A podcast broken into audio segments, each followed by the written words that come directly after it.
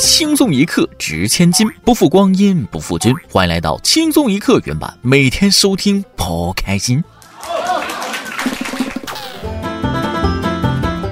上周末我去理发去了，看到一家理发店的店名啊，挺有意思，叫五行理发店，看着有点邪乎啊，阴阳五行，可能这店主懂点玄学吧，于是就进去体验一把。趁着理发师给我理发的时候，我就好奇呀，我就问他，我说这店名里这五行有什么说法吗？理发师就笑着说了，哎，你看我手里的剪刀，这不是金吗？啊，木梳子就是木，洗发用的那是水，吹风机的热风那就是火呀。哎呀，恍然大悟了，又问，哎，那土呢？理发师笑笑不说话了，跟我说了，呃，理完你就知道了。理完发回到家，果然应验了，我妈一开门就问我。哎妈呀！你干哪剪头啊？真土！各位听众网友，大家好，欢迎收听轻松一刻云版。想要在节目里点歌的朋友，可以加文案小编包小姐的 QQ 幺二四零八七七四六进行点歌。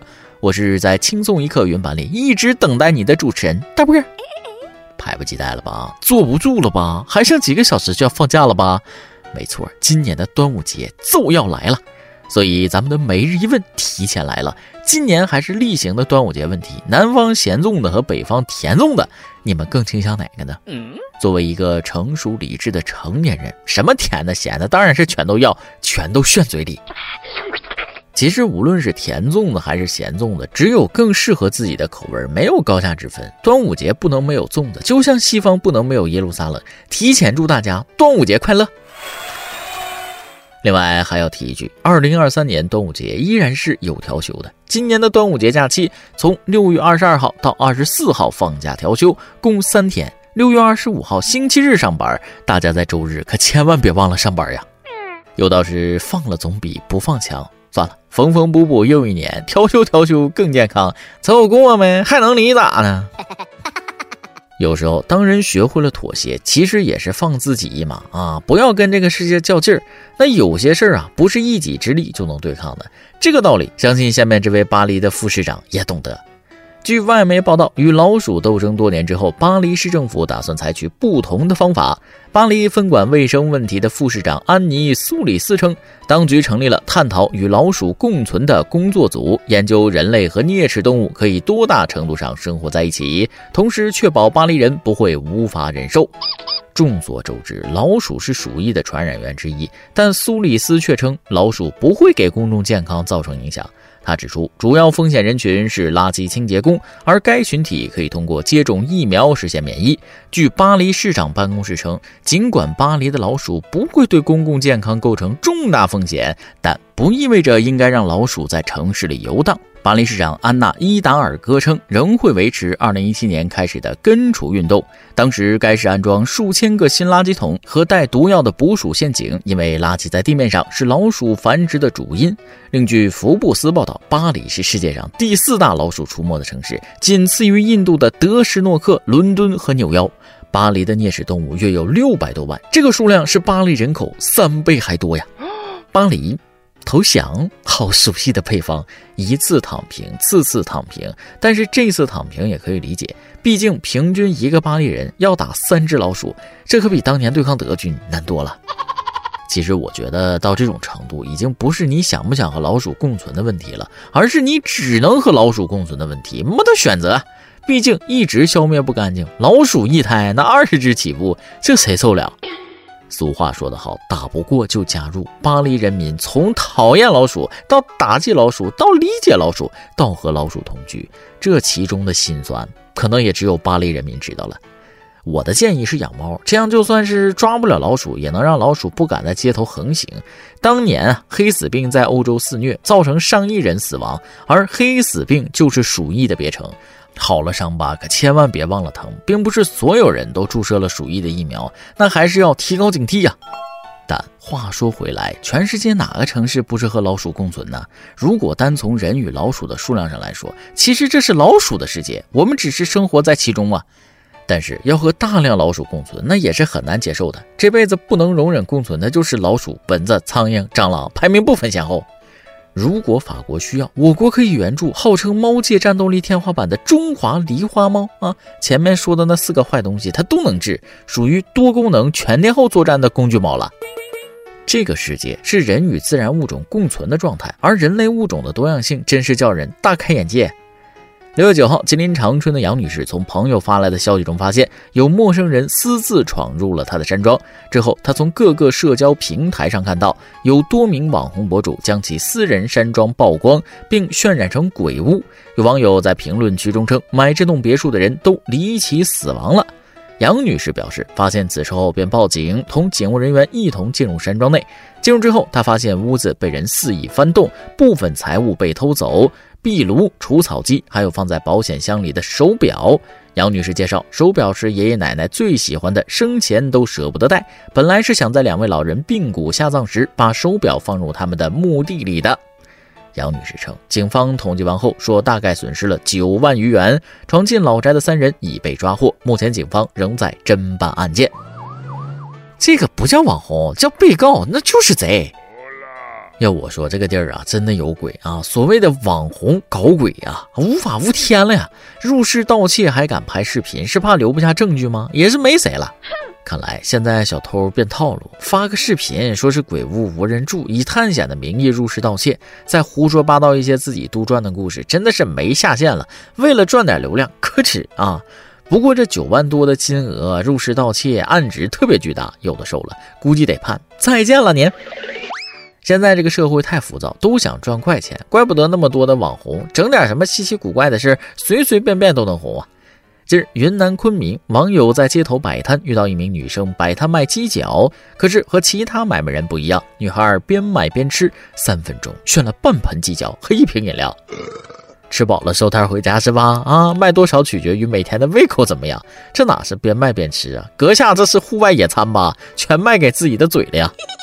我们不妨换一个角度看待一下这件事儿，有没有一种可能，这姑娘是在给鸡爪脱骨，进口制作无骨鸡爪呢？不不不，人家这是亲身展示食品安全状况，干净又卫生啊！咱就是说，主打一个安心放心，说明人家的鸡脚干净卫生啊！大学生兼职摆摊体验生活其实挺好，我有个好朋友，大学时候就兼职过，本科是在秦皇岛上的大学燕山大学啊，不知道有没有校友。他说，当年学校边上有一家火锅鸡，特别好吃。因为太喜欢吃了呢，他就去做了三个月的服务员，天天吃火锅鸡，然后就再也不想吃了。可能上学的时候吃不好，肚子里没有什么油水啊，吃什么都香。现在那就没那个胃口，天天干火锅了。也许是这一路走来吃了太多，也看了太多，反而享受不了最简单的快乐了吧。记得毕业之后刚参加工作，第一个月的工资下来的时候，那别提多快乐了。虽然钱不多，但感觉未来可期。相信很多人和我一样啊，拿到第一份工资的时候，一定对未来充满了希望啊。而下面要说的这个小同学，实习的时候就拿到了过万的工资，着实让我羡慕了。近日，福建福州网友晒出妈妈听到弟弟实习工资后乐得仰天大笑。吕女士介绍，弟弟今年二十三岁，是船员，正在大四实习，还要在船上写论文。弟弟的实习工资大概是一个月一万四千元，妈妈觉得就像意外收获一样，特别开心。妈妈将姐弟俩培养到大学毕业很不容易，弟弟拿到工资，妈妈才算真正退休，可以安心享受生活了。看到妈妈开心的样子，自己也替她和弟弟开心。我的实习工资要是这么高，那我也仰天大笑啊！不过船员还是很辛苦的。有网友说自己哥们儿就是船员，月薪三千美金，基本上两三个月才能联系到一次，也是一种很大的考验。当然了，既然选择了，那就应该全力以赴。收入高，好攒钱，还图啥呢？什么？你说女朋友？母海龟怕是都难见到一只。先放下恋爱这个想法，在保证自己安全的同时，把钱赚了，再说爱情的事儿吧。关于恋爱，那确实是没什么话可说。爱情能给人带来什么？带来的也只是爱情罢了。听君一席话，那如听一席话。但是有的人还是把爱情妖魔化了。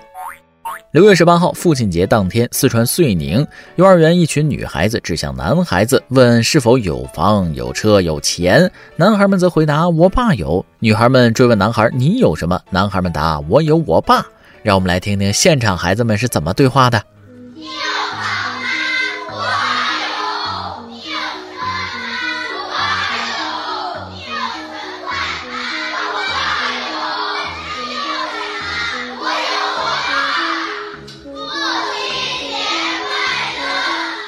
视频发布者称，老师将此视频发到班级群里，自己觉得是在误人子弟。据了解，网络上有很多幼儿园都发布了此类模仿视频。有网友认为此类视频价值观不对，内容令人反感，幼儿园老师不应该引导小朋友去拍摄。还有网友认为这只是一个搞笑段子，孩子们很单纯，只觉得很好玩。部分网友不应该去较真。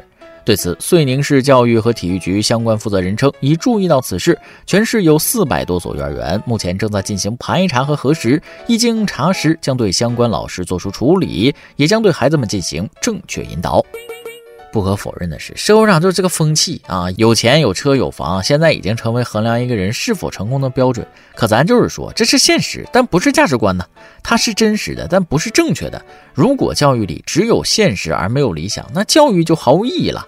就拿这件事来说吧，第一，教孩子攀比，是每个家庭都有车有房有存款吗？啊，退一步说，在座的恐怕有的孩子连完整的家庭都没有，那些孩子又是什么感受啊？没房没车没钱的就不是好爸爸吗？啊，大可不必搞这种事情。第二，你爸有代表你有吗？啊，拼爹还是奋斗，这是祖国的未来应该埋下的价值观种子吧。小孩几岁就应该有几岁的认识，社会风气是成年人应该考虑的事儿。很明显，幼儿园和老师那没有考虑到位啊。对于这件事，我得多说几句。父亲节拍个视频祝福爸爸，那没错。但幼儿园引导的应该是如何让孩子喜欢爸爸，发现爸爸的优点，体验爸爸的辛苦。无论有钱没钱，为家庭为孩子付出了自己努力的爸爸，都是好爸爸啊！不能只用金钱来衡量。嗯胡适说：“人生应该有梦，否则人生不是太不丰富吗？”小的时候，咱们都有理想，但出了社会便可能不同了。那个时候，各奔前程，各种打击，各种现实的顾虑，都可能使得你把崇高的理想收敛起来。这就是现实在考验我们的道德力、我们的理想性、我们对真、对善、对美的追求是否迫切。在世界上每一个角落都是如此的。正所谓，君子固穷，不坠青云之志。悄悄地把理想的种子埋在心里，也许有一天，那它就会开出一朵希望之花。如果连理想的种子都没了，那真的就心如死灰了吧？好了，今天轻松一刻的新闻部分就先到这里，下面是咱们的段子时间。再来几段。这养一个小孩啊，就跟发射卫星一样样的，花费十几年心血，确保每个环节和数据的正确，最后一招发送成功，考上大学。然后卫星就消失在茫茫的外太空，只剩下定期不定期的发回来一些微弱的信号，给点钱，给点钱，把钱发给了卫星，叮嘱吃好穿暖。卫星又发回来微弱的信号，别啰嗦，别啰嗦，太扎心，可怜天下父母心呐。四个人打麻将，突然着火了，他们都没有注意到，消防员赶到了，冲里边大喊：“哎，里边有多少人呢？”这个时候刚好有一个人出牌。四万，消防员又问了：“有人受伤吗？”两万，消防员大惊：“那剩下的人呢？”只听哗啦一声，紧接着传来一声尖叫：“糊啦！”去洗桑拿，给我按摩这个师傅啊，手艺特别好，从来就没碰到过能在我充满肥肉的身上使出力气的人。又感慨又感谢：“哎呀，师傅，你这手艺可太好了，我下次还找你啊！”师傅就说了。哎呀，我是面点专业毕业，今天可算是找到对口的活了。俺这一身肥膘跟和面一样样的。每日一问，本期的每日一问问题是：又到了一年一度的甜咸粽子之争的时候了。南方咸粽子和北方甜粽子，你们更倾向哪个呢？上期一问：如果有一个公司雇你去当门口的石狮子，一个月工资一百万，你愿意去吗？圆月网友西木野熏鸡说了：“月薪一百万，别说让我去门口当狮子了，弄个链子给我拴门口，我都乐意。”借用圆月网友小狗来了的话说：“那就是但凡多犹豫一秒钟，都是对一百万的不尊重。”我也去。圆月网友安九一七一二二零说了：“我正在洗头，听到问愿不愿意当月薪百万的狮子，我都擦干手，立马来回复，我太愿意了。现在就出发吗？”什么时候你要找到这家公司，你记得喊我一个啊！狮子那得成双成对啊。不过还是有一些网友那是很现实的啊。圆圆网友七时晨说了，月薪一百万当石狮子，我也不是贪财的人，我就是单纯的喜欢当石狮子。圆圆网友夜行小猫说了一百万当石狮子得看具体情况，毕竟全天候站岗不现实呀。哎呀，这话说的，一百万让你当狮子就现实了吗？偶尔做做白日梦，那不挺好的吗？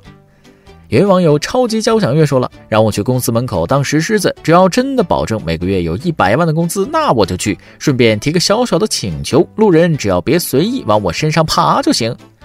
你是个追求细节的人啊，路人爬你身上那是肯定不会，但会爬你嘴里那个球。一首歌的时间，QQ 网友春日优也想点一首歌。包小姐好，大伯好，我要点歌，点一首《夏日数十》送给我自己，因为六月二十六就要中考了，希望轻松一刻给我送点祝福，为我的中考进行加持，给我能量。包姐收到这个点歌的时候，那其实是很激动的。如此简短的点歌词，把自己人生中很重要的事情概括得很清晰呀。没猜错的话，你理科应该不错。当你听到这首歌的时候，应该是端午节假期了，好好放松一下，带着轻松的状态进入考场，相信你会超常发挥。祝你中考旗开得胜，一切顺利，金榜题名。以上就是今天的网易轻松一刻。有电台主播想当地原汁原味的方言播轻松一刻，并在网易和地方电台同步播出吗？请联系每日轻松一刻工作室，将您的简介和录音小样发送至 i love 曲艺 at 幺六三点 com。老规矩，祝大家都能头发浓密、睡眠良好、情绪稳定、财富自由。我是大波儿，咱们下期再会，拜拜。